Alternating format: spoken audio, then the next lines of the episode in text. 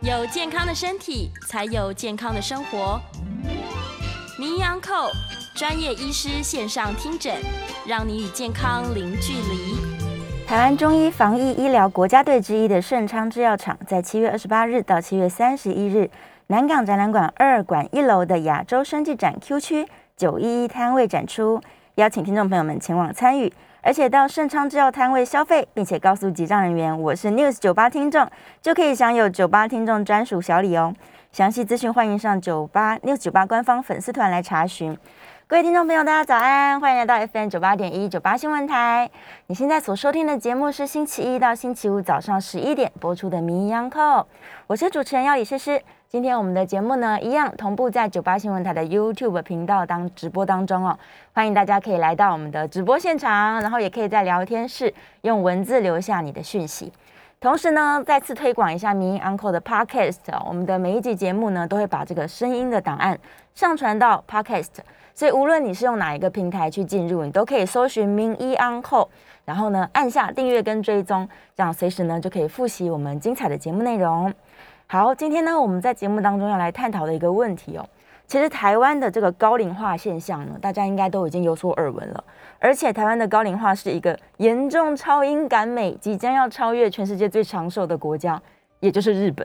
那这个程度是严重到什么状况呢？大家可能稍微分析一下，你就会发现哦，台湾呢，其实我们政府就已经在统计了，一九九三年就已经成为一个叫做高龄化社会。什么叫做高龄化社会？就是六十五岁以上的人口比例已经高达了百分之七哦，全体人口数的百分之七。那在二零一八年的时候呢，我们已经真正叫做高龄社会了，也就是全国有百分之十四的人都超过六十五岁。那预计呢，在二零二五年呢、哦，也就是三年之后，即将变成一个真正的超级高龄社会。这个超高龄呢，就是有百分之二十的人口都已经超过六十五岁了。这个状况其实呢，会影响到非常非常严重，因为台湾的生育率应该是是全世界低的。那台湾的这个离婚率，大家可能也耳闻了，可能是高达即将要高达四分之一左右。那大家不结婚、不生小孩，但是呢，全体国民的年龄不断的在上升当中，会有什么样的问题呢？第一个就是随着年龄的增长哦，这个人类的疾病你是无法避免的，所以老化之后呢，我们所有的身体机能它都正在衰退当中。无论是这些三高的问题、慢性病的问题，然后之前我们有一直提到哦，关于失智症的探讨呢，其实全世界也都正在热烈的讨论当中，因为全球的人口都在高龄，不是只有台湾，台湾只是老化的特别快速而已、哦。那所以像这些种种的问题呢，它如果没有一个这个社会的年轻人以及中中年人来做支撑的话，那即将我们就是会第一个可能老人过量了，所以没有人呢在老人生病的时候可以来为他们做照顾的动作。再来呢，整个国家的生产力呢，它也会下降哦，所以劳动的人口不断的变少，很多人都六十五岁以上，即将要做退休了嘛，所以你想想看，退休之后呢，大家身体可能没有那么健康，然后呢，大家可能没有办法上班，然后再来呢，这个想要出去消费，但是呢，却没有这个年轻人，却没有中年人可以来帮忙这个社会来做生产以及劳动，所以整个国家的这个国力哦，都会严重严重的下降。所以事实上，这并不是一个个人的问题，而是一个全国性的社会问题。也就是为什么呢？其实我们的政府很早就发现这个现象，而且也正在努力的加紧研究。然后各个县市呢， 是不是都有寄出一些方案，说，哎，我们要刺激生育率啊，大家要赶快这个多多结婚，多多生小朋友啊。那如果家里面只有一个小朋友的话，那是不是应该要多生几个？好，生两个，生三个这样。对，这是诗诗本人呢。哎，刚好燕良在聊天室也说，我是全方位的主持人。我诗诗本人也是一个不想结婚、不想生小孩的的人呐、啊。所以其实，在这个社会现象之下，大家都应该要就是思考一下，说，哎，我是不是多多为这个国家呢，再生产一些年轻人出来，这样才能够解决我们未来可以看到的一个社会的现象、社会的问题哦。但是年轻人不生小孩，我想也是有很多的考量，因为现在就是。要养育小孩的成本是越来越高了，这薪水没有增加，但是所有的消费都非常贵，所以对年轻人来说呢，他可能会觉得，哎，我房子都不一定买得起了，那我的收入又不是太高，那养自己有一点点辛苦哦，每个月可能要存个一两万块，都会觉得有点拮据了，可能要吃吃泡面这样，然后你还要他说，哎，那要来买房子，要来生小孩，然后可能现在你看幼稚园的学费也很贵，然后呃。上了国小之后呢，又会想说，是不是要去补才艺呢？同学们都这么有才华，是不是要花更多的钱呢？所以整个养育孩童的成本不断的在上升当中哦。那但是收入没有增加的状况，其实年轻人也不是说不愿意生小孩，所以我想呢，这真的是全面性哦，整个社会都非常需要去思考的问题。究竟我们要怎么样呢，让这个年轻人更有意愿去结婚，更有意愿去多生几个小孩哦，不是只生一个两个，是要生很多个小孩，这样才能够去把我们现在这个即将要变成一个超高龄社会的状况，把它逆转回来。然后再来就是呢，既然大家都已经年纪越来越大了，那是不是我们要对这个健康的意识更加提升？有没有什么办法，我们可以让大家维持健康的状态，甚至是维持你的劳动力、维持你的生产力，能够延长更久？那当然是更好，就是你不需要别人照顾你嘛，你不会说哦，我躺在床上，我一定要找看护等等的。那呃，整个高龄化再来生育率下降的状况，那再来下一个问题就是，我们是不是呢需要去雇佣更多的这个外籍的劳动力来到台湾，来照顾我们的高龄的人，或者是呢为国家提供生产力？那更多的这个外籍的人士来到台湾之后呢，我们新的问题就是，台湾的人口是不是能够跟这些外籍的人士好好的相处在一起，不要产生一些社会的问题，不要产生一些排斥的问题？所以从我们刚刚一开始讲到现在，哦会发现说高龄化它会影响到整个社会的层面，不管是年轻人愿不愿意去做生育，年轻人的收入他究竟能不能够符合他生活的需求，那高龄的人他有没有办法维持健康的这个状态？再来就是人口从外国移入到台湾之后产生的这个社会问题哦，所以这种种的呢，它其实不只是经济层面，不只是健康层面，它也关系到我们这个文化的融合。那以及我们我们能不能够全部的国民都有意识来能够面对这个问题，大家一起来团结努力，然后来面对这个问题，是不是可以让台湾的老化现象不要这么严重？对，这其实全世界的科学家都很关注我们台湾这么快速迈入高龄化的现象，因为这不是台湾的问题嘛。我们刚刚有提过，全世界都在变老，全世界的寿命都在变长。那寿命变长是因为科学一直在进步当中，所以即使你有一些小病小痛。以前可能会是严重的问题，那现在越来越不严重了。那我们九八新闻台的听众朋友，应该大家也都有这个，常常听到医生说，也有很多好消息呀、啊。以前可能没有办法治疗的疾病啊，现在都已经能够得到治疗啦。那所以呢，人类的寿命不断的变长，但其实别的国家生育率没有那么低哦，他们就比较不会像我们这么严重迈入高龄化。 但台湾不一样，我们的生育率真的太低了，我们离婚率也很高，所以大家真的要好好的谈恋爱哈，好好的生小孩。生一个小孩配一个房子可以解决，哎，这个听众朋友对他的提出的这个方案蛮好的哦。希望最近可能即将要届临选举的期间哦，假如说呢，这个有人提出了证件说多生一个小孩，我们就多给他一个这个住宅，那应该生育率会非常非常好的上升。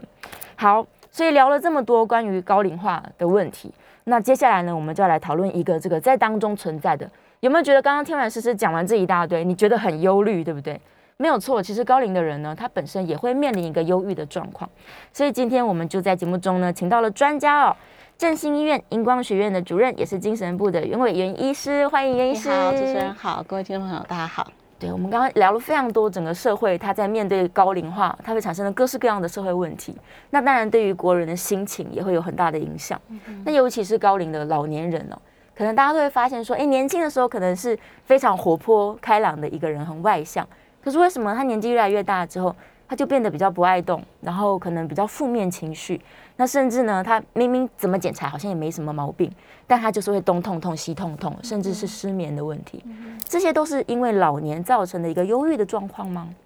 呃，刚刚那样状况很有可能嗯是老人忧郁，当然前面还是要排除很多其他原因啦。嗯，个是性本身其实是很年轻的时候逐渐养成，通常不会有太大的变化。是是所以，如果你发现本来很活泼的人突然变得内向、不多话，对啊、不爱出门，当然忧郁症是一个可能性。啊是当然是轻度的失智障，是轻失度的智认知障碍，嗯未必是到是哦失智了。可认知障碍的时候，他会发现嗯生活中很多的功能没有他那么容易去解决，是功能没有以前好对，好遇到挫折不太容易解决。哦，在外面可能就很容易紧张，因为对有些突发状况，这样也会造成他的比较退化。比较退化，那事实上，这两个东西，呃，嗯认知障碍啊，哈对不管是有没有到失智症，是与老人忧郁症其嗯实常常也并存。哦，因为他没办法控制自己太多生活上的事情了，嗯所以他心情就越来越差了。对，对对，一个是以认知以以实际上遇到的困难来说对是这样子的，是是。嗯那是另外一方面，其实调整情绪本身是靠大脑，是哎，情就是情绪这件事情不是心理的问题对，而不已，是心理状况而已，嗯对，他要他要很好的大脑去调节。比如说，我们人都会遇到挫折，是嗯嘿，我们怎么样转念，怎么样去克服困难？当我们不能克服的时候，我们是接纳，嗯这些其实都需要很好的大脑功能。是所以，当认知退化的时候，一部分也可能会造成他比较容易忧郁。哦，所以他其实是大脑的退化造成了他没办法妥善的去使用大脑，对，所以对导致他的情绪管控可能也出现了这问也题是了。其中一部分的可能性。所以他会跟青年时候的忧郁症的状况有点不太一样吗？在症状上的确有蛮大不同，是好当然，忧郁症表现本身会跟文化很有关系。嗯，哦，有些文化是很接纳表达情绪，那对当然他们比较自在用情绪来说，比如说我忧郁、我焦虑。对，那在很多文化，尤其像我们长辈的这个，你现在七八十岁可能都还算哦。是呃，讲到忧郁，他们觉得那是精神病，哦好，或者是那个是你对想太多，是甚至有些人是觉得弱者哦才会得的病，那他比较比较不能够接受这样子的表现，对这时候很容易转化回别的东西。哦，是是是，对所以他反而他不表达了，他也不会知道说他就要需要去求助。对，一方面他可能甚至不知道那个是忧郁，因为他的对表现，他的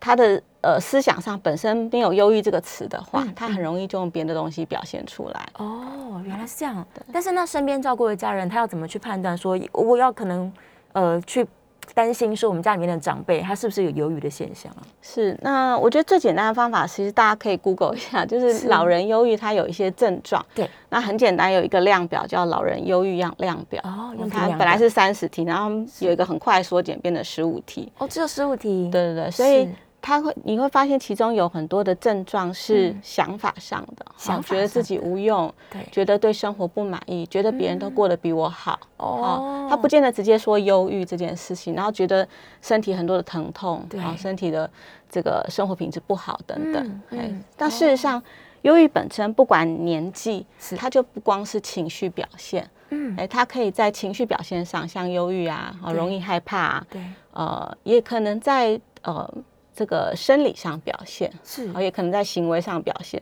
生理上表现可能是呃，就是比如说人容易累，容易累好或食睡不好，嗯好食欲不好。是哎，有些人当然年轻人食欲可能是暴增暴食，也可能是忧郁的一个表现。对好，这个是这个是生理上的。嗯好，有些人是在这个行为上的，行为上比如说年轻人很容易，比如说喝酒啊，老人对家也会哦啊对其实心情不好，喝个酒好像就不用去想了。对，好像开心一点对，然后老人年轻人可能会用毒毒品，嗯毒品还有快乐丸啊等等。对老人家常常用什么？用止痛剂，哦，一直吃啊止痛药对，或者他会买很多，我们还蛮多长辈喜欢买很多仪器，哦红远红外线仪呀、哦嗯什么，因为广告很多嘛，对然后好像可以治疗那种，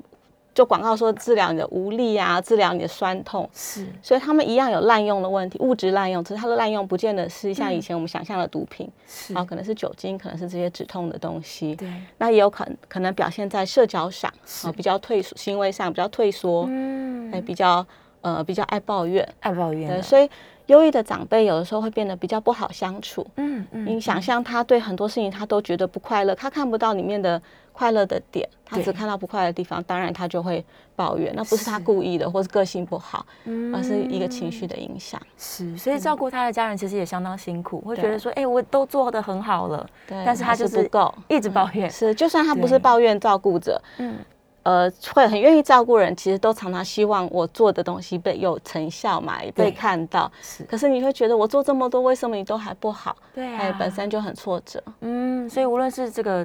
长辈自己，或者是照顾的人，其实都双方都是比较辛苦都有的压状力况，是是，所以但是像这样，如果因为我们对于青年忧郁的认知是，他是需要接受治疗的，而且他可能是没有办法那么快看到改善的，所以老人家的状况也是一样的嘛，一定的，老人家也是嗯是很需要治疗，甚至老人的治疗会相对，呃，有一点点困难度。是，呃，第一个是他的药物反应也比较慢，嗯，好，第二个是我们在用药的时候，我们要考量他现在可能因为身体问题，他有同时服用很多很其多他的药药物物，那药物作交互作用就是我们很必须小心的一点。嗯嗯，好，那第三个就是呃，我们其实治疗当然不只是这个呃靠药物，我是们常常也是介入心理治疗，嗯好、现呃有个人的有团体的，是那还有现在很多新的治疗，像经颅磁刺激，哦，对是那对老人家一样有效。嗯可是，呃，比如说心理治疗部分对。长长对长辈，不要说长辈了，我们一般的人嗯好像对这东西还是有点距离，我要对去对跟人家对谈心理的东西，没错那，长辈会更退缩一点点。嗯所以，像我们医院有做一一些针对老人家的，我们有个荧光学院，针对老人家情绪啊、认知的呃附件。嗯其实我们就常用团体的方式，因为团体有团体的力量。对，哦那我们也很喜欢用艺术治疗，艺术治疗啊对甚至戏剧、是艺术，呃，有艺术有很多的很多的表现方式。对。这对老人家来说相对容易一点，他会觉得嗯我不是去直接谈我心里的感受，是可是他在那个创作的过程，他可以分享他自己的经人生经历，他怎么嗯看事情。是对是，所以长辈是的的心理治疗可以更有活、更活化一点点。哦，他是很有趣，想说我去参加一个活动，对，然后可能带大家一起在画画啊，或者是一起是唱歌等等的。是是。那在那个过是程中，其实想可以帮助他引引导他讲出心理上的一些变化。哦是，所以旁边会有专业的人士在辅导他们，让他对在这个艺术创作的同时是有这个心理治疗功是能的。是，但如果老人家就是不想出门的话，在家里面让他做一些艺术创作或是园艺，也会有帮助吗？一呃一定会有帮助，像是是自己在家里，包括运动，好对人有活活动，是不管年纪，一定对心情会比较好。嗯，是好，那愿意接触有生命的，不管是宠物好，或者是园艺，都会有对帮忙。嗯然后呃，家当然家里面如果有人有接受过一些训练，是好，或者是呃，他愿意再参参与一些活动，可当对然都会有帮助。嗯，比较比较让我们觉得挫折，其实是忧郁的长辈，他第最最常表现就是他踏不出来对，嗯即使他在家里头，他也很多事情都没有兴趣。他都不要做这对样我子，不要，我没有力量，我不行，因为他的是自我评价会比较低，嗯觉得我做不好，哦然后呃画个图，他还会去跟别人比较， 说对别人画比较画好，我画他得画很不好。 对，所以不过只要愿意，所以我们常常像我们荧光学院碰到了长辈，常常是家人刚开始先带着来。对，有点像小孩子去幼稚园的时候，刚开始长辈要呃，就是大人哦家长要要带带一下，着，对对对，我想那是很很合理的啦，因为人面对陌生的群体都会有紧嗯害张怕，对对。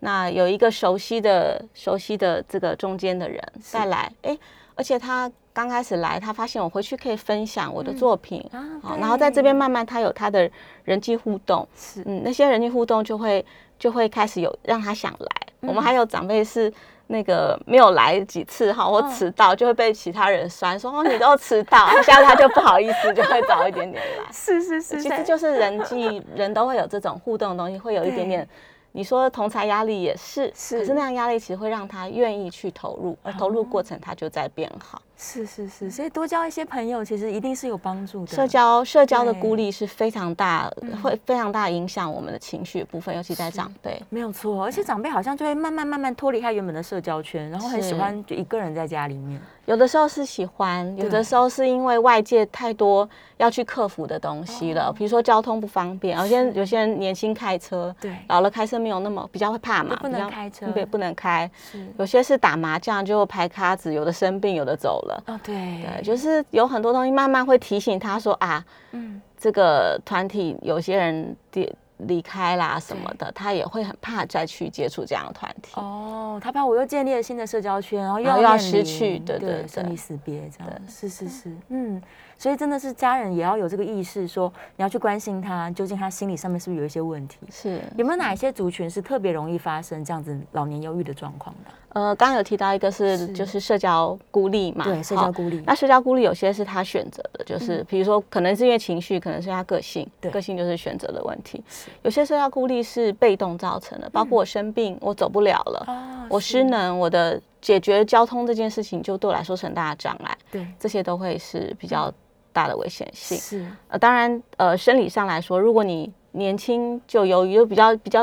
呃生理上就讲，比如说体体质上好了，是嗯体质上本身就忧郁，那你老了忧郁的几率也蛮高的。哦，是好，那可是这个可能就老了就改变不了。嗯好，可是我们可以改变，动得多就比较不会忧郁，动得少比较会忧郁，活动越多的人越不对容易，比较不容易忧郁。好，嗯那再来就是刚刚有说，其实大脑跟这个呃情调节情绪跟大脑有关，所以对大脑好的东西都对情绪好。嗯刚刚说一个是动嘛，对我们想象对心脏好的东西，哦对大脑血液就会流过去。对对对，对对大脑也会好。那另外一个部分就是我们的这个营养，营养哎，老人家营养有的时候我们不是不，他们不是不知道嗯哦，他们甚至看很多文章啊，告诉你怎么吃啊，很多杂志会写。问题是你要想，如果一个人或者说是两个人，是怎么煮啊？那个煮其实是很麻烦一件事情，你你要要。均衡都很对，难想要均衡，然后你你想要煮，然后一堆东西浪费了，是，那当然，煮本身也是一个高功能的事情，你要配菜，你要好吃，嗯对好，所以认知退化也会相对比较不会煮，哦，越来越不会为自己料理了。对、对嗯。那当然，我们也碰过很就是小孩子很对父母亲很好，对甚至一起住是，然后都要帮他煮很健康的东西，嗯然后他每次都拍给我们看他煮的健康的食物，然后我就想，然后妈妈都不爱吃，咱们也不爱吃哇，然后我们自己看完那个，我觉得嗯，我们也不会很爱吃，因为太健健康了，不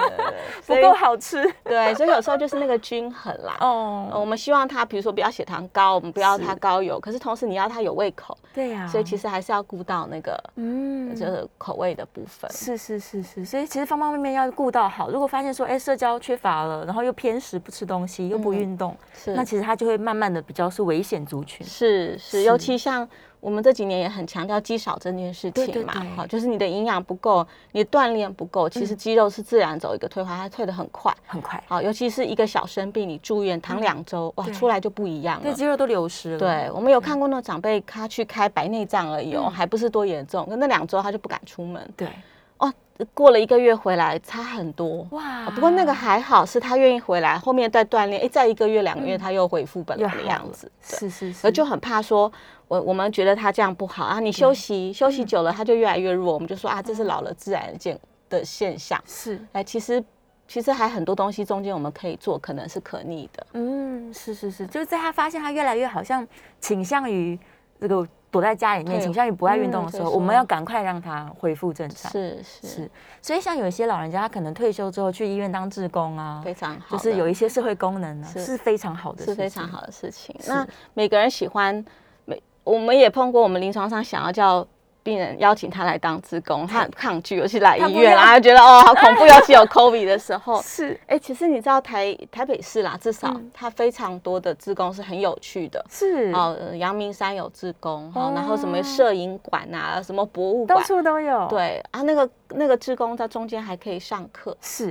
对，哦，太好了，所以它还有一个教育训练对的对功对能，对那大脑就会更加活化。是是我们稍微休息一下啊，进一段广告。下一段广告回来，我们继续来聊聊关于这个高龄有可能会产生的忧郁的问题。那如果大家有什么相关的问题，也欢迎在我们的聊天室哦，用文字留下你的讯息。我们在下一段节目回来之后会开始回答大家的问题哦。进一段广告之后，马上回来。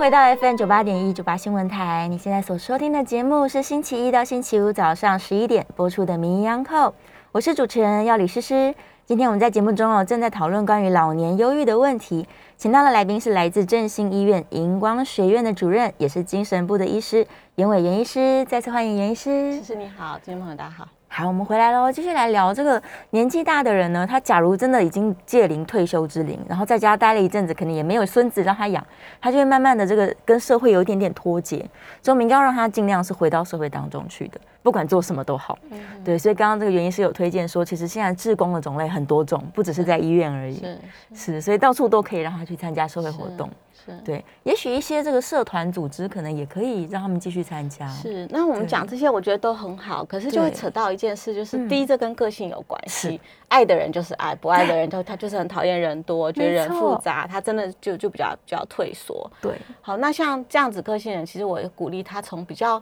嗯比较单纯的团体，从学习开始。啊比是如说有些人喜欢学插花，对，好学学学拼布，好，哦，他一样有动脑，一样会有简单的人际互动，嗯啊，然后这群人又会有共同的，其实都会有一些共同的个性，哦，对，对，也会有共同的话题，比较文静啊、对对对对对，是所以就还是蛮尊重，不是说每个人都要做同一种自工哈，对每个人都要爬山，每个人都要去医院，可是就是从他的个性开始去着手，会相对容易一点。嗯，找他有兴趣的事情对去做，然后学习一个新的技能，是，是对，哦，也是蛮好的。是而且现在很多这种社会大学，对，都是鼓励大我家们各种的人参加。对我们社会资源其实非常多，是那我觉得对于像七十岁以前啊嗯，五十岁左右退休以后哈，对，都还蛮容易去参与这些活动。是，到七十岁以后，你要再进团体，那个陌生要再跨出去，嗯，会相对比较难。对，所以我常常会这个可能会得罪某些小孩家长，我并没有那么鼓励长辈带孙子这件事哦，真情。的，因为常常带孙子，常常就是五十几、六十几的时候，对，那带孙子那段很开心，嗯可是，一旦孙子进入小学，好，是长辈有很大的失落。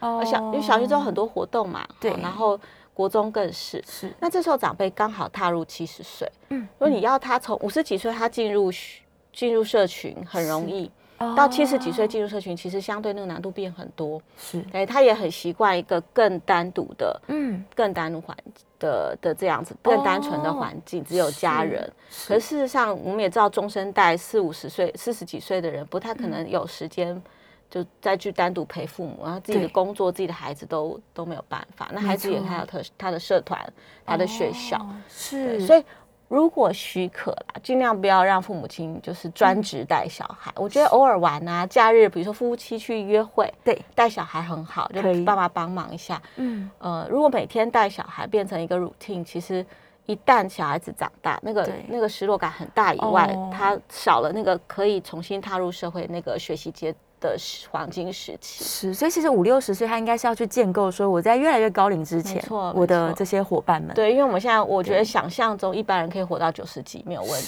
是，那是所以后面是三十年哦，三十年是嗯另外一个人生，对呀，也哎可以重新开始真的建构人际圈。大家真的是可以思考一下这个问题，因为也让我想到我们自己的家长，对，就我爸爸妈妈也是差不多快要七十岁了，没错，他就是有很大的这种离巢的失落感，嗯嗯，是啊，所以，嗯，医生说的没有错，大家可能要思考一下，对，早一点让父母可能在五六十岁的时候就去建构他下半个人生，是，可是当的然就是团你体周周末带带孙子，我觉得那很好啦，就是是玩的心态，比较嗯没有压力。不是一个全职，对对对对，这样他可能就会高龄的时候，哎，失业了， 失去 失去保姆、再这一个，次失业。 对，没错，他又失业了一次。 是，那假如我们这个照顾的人他忽略了，他可能没有注意到说啊，我们家的老人家也许真的开始忧郁了，是不是这些老人家也会跟青年的时候的忧郁症一样，严重的状况可能会有自杀倾向呢？呃，自杀率其实在老人蛮高，自杀是嗯成功率其实老人、老人这个阶段八十岁以上是不断增加。哇呃，一年轻人的自杀成功率是下降的哦、是就是我们自杀防治做的不错。嗯嗯，那为什么老人家增加？对，其实当然有很多原因啦，呃，可是我觉得另外一个很有很有可能原因太容易了，他就他身体本身弱。哦哦是好、说年轻人吞一百颗安眠药，老实说，现在安眠药很安全，是两一百颗就睡两天吧。嗯，老人家吞，第一他手边可能不止安眠药，他是可能吞到血压药或啊其什他么药其都他的有药物，那个吞下去就就就回不来了。是，就算是安眠药，它代谢也很比较慢，嗯，好、所以致死率真的会比较高。哇，所以不能不能忽略他们，是对是一个人是在有家里面真的是太那个危还蛮险，很遗憾的。是现在是很是遗憾那所以这个支持来说，除了家人朋友，但如果他真的是一个很独居的老人家的时候，这社会可能也需要发发挥一些关怀力量，对不对？是，就是我嗯觉得社会上，呃，现在有蛮多独居，呃，去探访啊，哦呃，尤其像是教会啊什么，他们其实有对有些比较着重做，呃，长辈工作，他们会有这样的探访嗯是工作，对，就是在在很多外在条件不没有那么那么嗯理想状况下，我想那是少数的资源了。嗯，是是是，的确是这样。那这些就是忧郁的状况，他假如好没有到这么严重，说他真的有自杀倾向好了，那在他生理上，就会像刚刚医生说的，他可能觉得他到处都痛，他可能觉得他没有活力，嗯然后他就会进入一个负面的循环，越来越差了。是是。所以可能也许短的时间，可能三个月没有看到他，他变化是越来越糟糕的。是是，所以是一般科的，就其实我们也常透过一些教育学会去让一般科医生理解说，嗯是哎、其实你可能发现一个老长辈一直在做检查，说他这里不舒服，那里无力，啊对，呃，可是其实查不出所有东西，那其实还是可以建议他嗯，看一下身心科。是那事实上，一般科医师讲的话比我们讲的话有力哦。哎哦，因为小孩子叫他看身心科，我们叫他是吃药没有用。对，呃，不是神经内科啊、复健科啊、心是脏科哦，他们讲的话，长辈就很听，因为毕哇竟可能追踪二十年了，是十几年那个关系在，哦对所以有时候你叫不动，你可以找一下他很信任的医师，嗯哎，就说，哎，你跟医就是你那个拜托那医师跟他讲一下说，你能不能提一下去看一下身对心对科这对，样看诊的时候帮我提醒对对他对这样，对，或是生鲜科不会啊，生鲜科现在都就是装潢的非常舒适，而且感觉也 是真的是一个很疗愈的地方。是，对对，我觉得就是观念啦，那个文化的东西比较难改变，对他可能在没有真的进入之前，他会很担心，很有担心对，但对真的到了身心科才知道说，呃真的是一个很充满爱的地方，是非常，快乐。对，所以这真的是大家要提高警觉了。那有一些老人家可能是这个天黑之后心情更差，嗯也许日出他心情好一点，愿意出去晒晒太阳这样。嗯所以是不是有一个名词叫日落症候群啊？呃，日落症候群或黄昏症症候群嗯主要讲的比较是失智症的哦这个部分，它在是傍晚以后会变得不太一样，嗯，比如说他会比较还比较搞不清楚时间。对，好，然后开始说有些长辈，那就失智症，他就一直说要回家，明明就已经在家里头了，是好，或是那时候就要找妈妈，妈妈都不是很久。嗯哎、白天的时候好像你对谈都还好，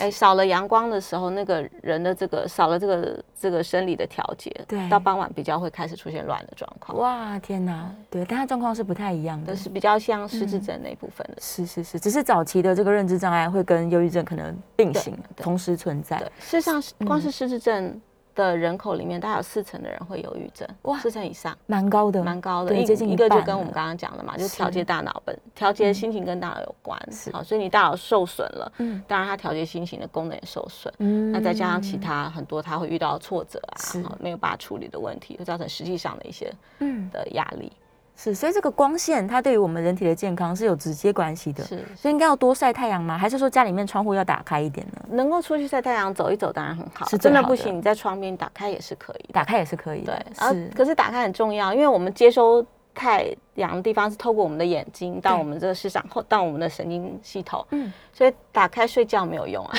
啊 打开睡觉只有皮肤吸收吸收这个改对善钙啊、维他命 D 是的部分。对对，要他不能啊张开眼晒睛到对睡头着 脑。对对对，对头脑要要张开眼睛，你可以在那边哦看报纸啊，在是那边聊天啊，打麻将都可以。哦，嗯所以间接的重点帮是你眼睛要睁眼睛开要的张状况，开对这真是个关 键。因为很多人想说晒太阳很温暖，他就睡着 了。是是，对对对，所以可以看看窗外风景，或是做一些事情这样。对，好像很多人都强调说，早上日出的时候，让老人家出去看一下阳光，是这样可以唤醒他的大脑。对所有的，我觉得呃，这这日光日照治疗对这个认知障碍是，的调节，嗯哦跟情绪都有帮助，对睡眠有帮助。也有帮助。对对，所以他如果睡不好的人，反而一大早早应该要上晒太阳，出去晒太阳。对那睡不好的人还有，尤其长辈哈，我们你们发现很多长辈七八点就在沙发上睡了。对，睡着了，睡到九点十点，电视播完，他刚好醒过来，然后就睡不着了。完蛋了。对，因为这个是生理时钟，老人家生理时钟会往前移，是，哎，所以七八点就会想睡。对于这样的长辈，其实我们让他傍晚去晒太阳。当晚晒一下嗯对，。四五点的时候，五六点的时候，你晒它会生理时钟会往后，它会觉得还在白、哦白天，所以它相对七八点不会那么累，嗯它真的睡眠时间可以照一般人的睡眠时间，不要半夜起来很很辛苦这 样子。对，太辛苦了，所以他最好是早上日出的时候出去晒一次，也不会太热。对，然后傍晚再出去晒一次，就会好多了。但是这个是一定要日光才有办法办到，如果是室内灯光是室不内行光的没有办法，不过对现在也很多，因为。你也知道台湾才有这么多阳光嘛对？像北欧国家根本有可能大半年都没有阳光，是所以他们其实欧美早就有发明这个嗯日照灯，哦，因为它是过滤掉紫外光是的这个，可是它的这个光线的这个波长是等同于日晚、那个太嗯太阳阳光的的哦，太好了，对，对，所以可以购买这样的光照仪啦。是它，但它就是一个特定的仪器，是专门用来照的。对对对，然后一样要看一下，要开 眼，睛，重点是眼睛一定要打对开对。 对，如果这晒一晒又睡着了，那一样就是没有功能。是。对，好，我们来看一下我们在线上聊天室有没有什么问题。哦，燕良在说老年忧郁跟大脑萎缩是会造成说他的愤怒，哦，是没有错，对不对？呃，忧郁症本身的症状，除了忧郁，另外情绪反应是生气。嗯是生气，对，所以对愤怒是有可能。嗯另外，他有提到这个额退、额叶退化哈，对额叶退化，额叶很有趣，它管很多功能，包括我们规划事情，是好，掌控情绪也是其嗯中之一。情绪有，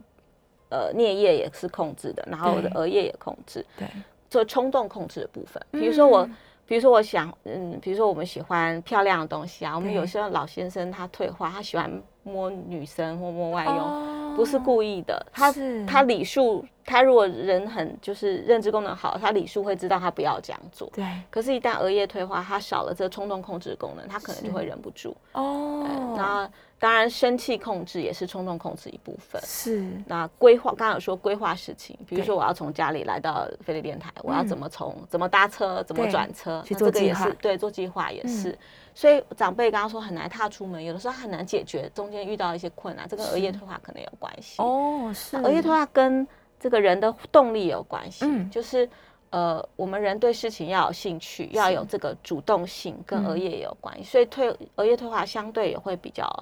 呃退缩，对很多事情它没有那个主动性出现，哦，是，所以它果然真的是因为这个大脑的退化了，嗯，对它的功能就慢慢的失去。是，嗯，所以不管是情绪啦，然后或者是思考啊、决策等等，它都跟退化是有直接相关性的。所以我们真的是应该要努力早一点去阻止大脑退化。所有的对疾病都是一样啊，真就的是要坐在预防，坐是坐在后面治疗相对辛苦，逆转回来是是比比较较不难容一易点的，对对对对，所以在他还很年轻、功能健全的时候，我们就要哎、多用提它醒自，己，对，多对对多对训练自己，真的真的，就就像打麻将也是不错的 啦。他愿意打麻将的话， 对，是动动大脑，或者是训练一些这个手游啊之类的，也都蛮好的，就是刺激让他多多思考，然后多多活动。然后刚刚也有提到关于营养啊嗯，之类的各式各样的方法，都可以帮助大家在大脑功能健全的时候，我们尽量维持状况哈，不要到了老年退化这么快。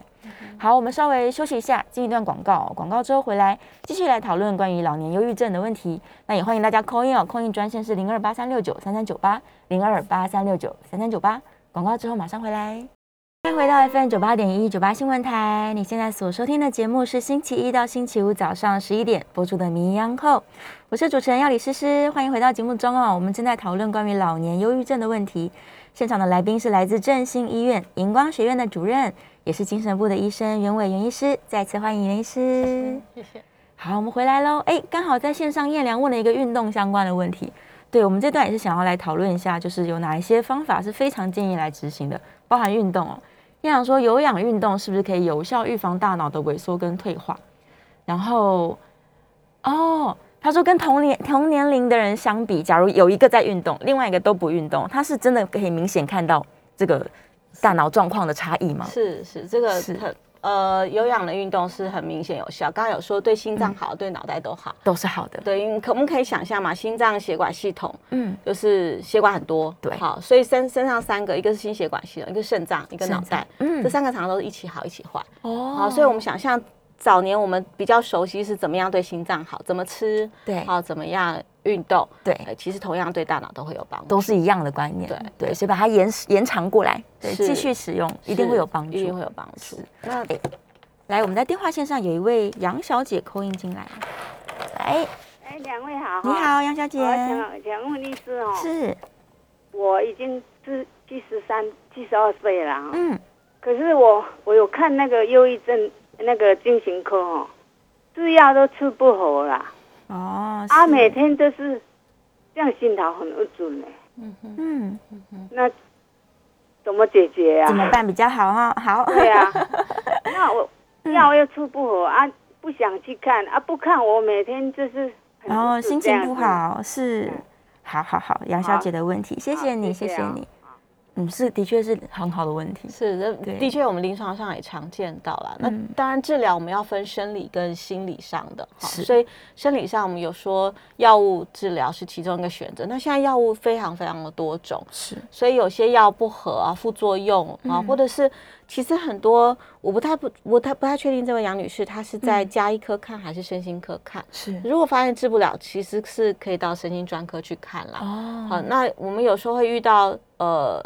就是一般科帮我们开忧郁症的药，可是那个是剂量是不够的，嗯，剂量嗯不够，就像我们平常应该要吃一碗饭，结果我们永远只吃三分之一碗、四分之哦一，就永远都在饿。忧郁对，症治疗也是，我们的药一定要剂量一定要到。是，那很多人会怕说啊，我不要加药。对哦，副作用啊，对什对么对，的可是要想哦，当然我们一定要挑能够忍受的，副作用不强，交互作不会影响交互作用的。是，哎，可是治疗一定要到位，嗯，到嗯位那个人的状态是不一样，我的思考能力，我身体的那种感受不一样。是然后到位之后，因为我身体怎么感觉比较好了，我可以参加很多活动，嗯哦，那些东西可能可以延续我的治疗效果，将来我才有减药机会。对如，果药物一直加不上去，我可能会半吊子的治疗，我治好三四成，然后一直药好不好，我哦走不出、还是走不出去，那这样治疗其实是无效的。是，对，是所以刚刚有说药物其实有很多调整的空间，我们可以对重新再看一下它的药物。嗯，好，那很多人他会挑药吃，比如说镇定剂，我马上吃马上有效，哦，对人就放松了。可是嗯镇定剂没有治疗效果，它只有暂时压了效，跟喝酒一样。嗯，所以如果我我们都是吃那样子的药，可能就没有办法真的长远有帮助。哦，是是，所以正确的观念其实应该是说，我们把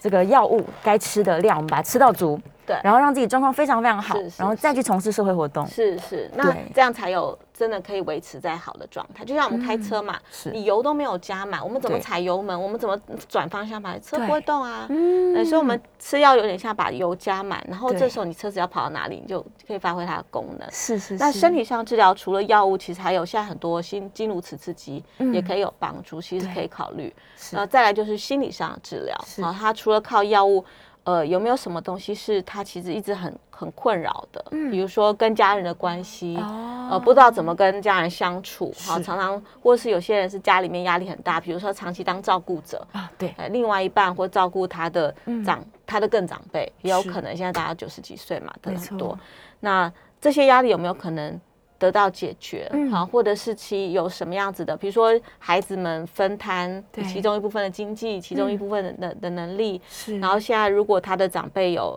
嗯呃失智症，比如说七对十几岁到九十几岁，嗯好，长辈有失智症有没有可能请外佣？有没有可能送到日照？好，哦分担一部分的照顾责任。是就生活上现实中，我们看有没有什么东西是可以动一下的。嗯，好，那除了这个部分，当然就是心理治疗，呃对，他参加一些团体的治疗，这个个别治疗可能都会有帮助。嗯，所以除了药物，我相信还有药物一定有空间可以调整。啊是除了药物外，还有很多的选择是可以试试是看。所以它的处方是不只是药物而已，有各式各样的事情综合起来的。是电话线上有一位王先生，王先生请说。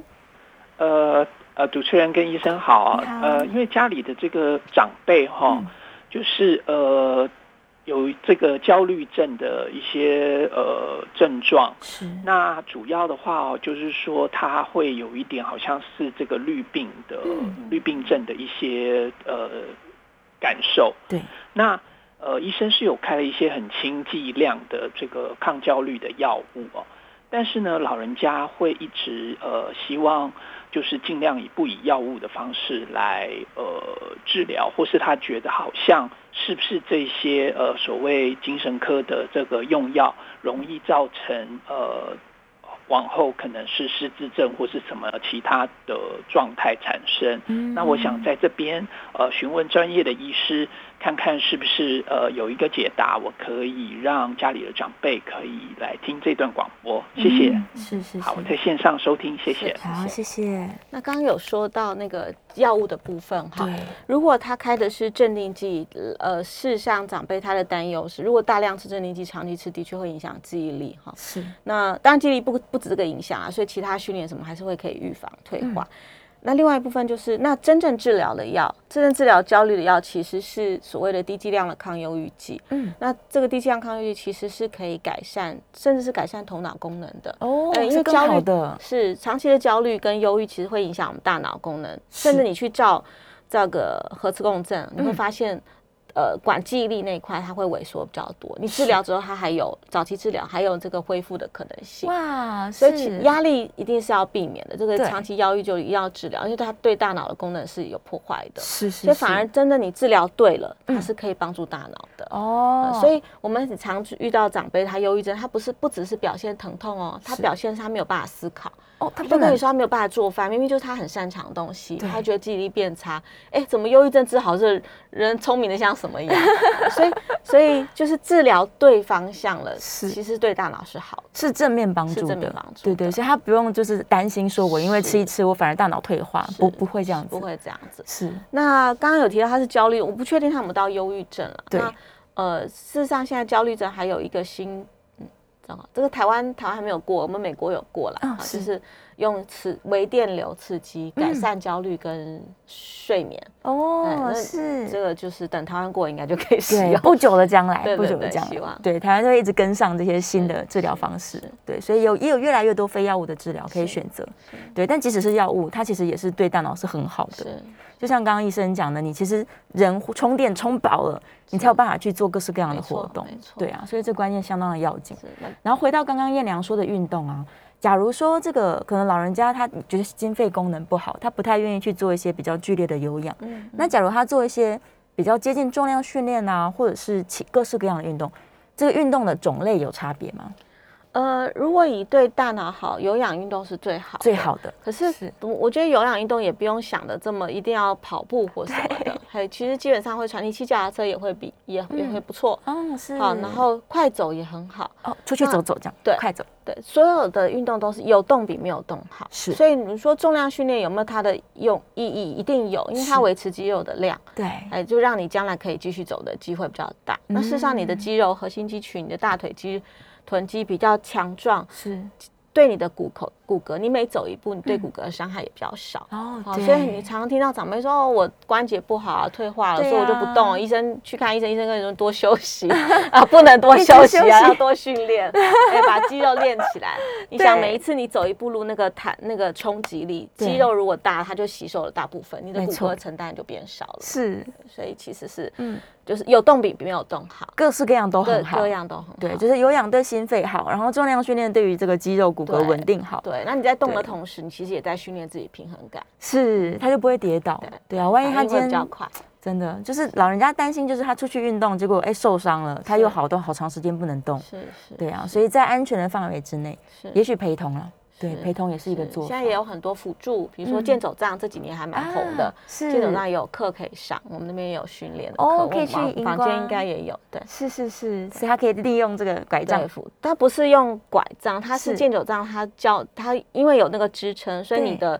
你的起身、你的旋转相对都稳定哎哦对然后是同时你要去协调那个动作，所以对对你的这个肢体的协调也有帮助。所以他可以去学习如何使用这个对辅助对箭头这样的辅对助。对是是是，我们在大概最后不剩下不到两分钟的时间了，哦原因是有没有什么这个呃建议是给不论是照顾者还是年纪渐长的人，在关于他观察自己，然后他怎么样照顾自己，他究竟应该要在日常生活中怎么去改变呢？嗯，哦，我先讲照顾者的部分好了，是因为照顾者其实是很挫折，然后愿意照顾忧郁症长辈的人，我觉得他们其实都蛮伟大，因为真的长人忧郁的时候其实没有那么好相处，不是没他错故意的，可是就是就会刺比较多。对，好，那所以第一个，当照顾者的人一定要知道要去注意自己的状态、嗯哦。我们花时间照顾家人，那有没有留时间给自己？是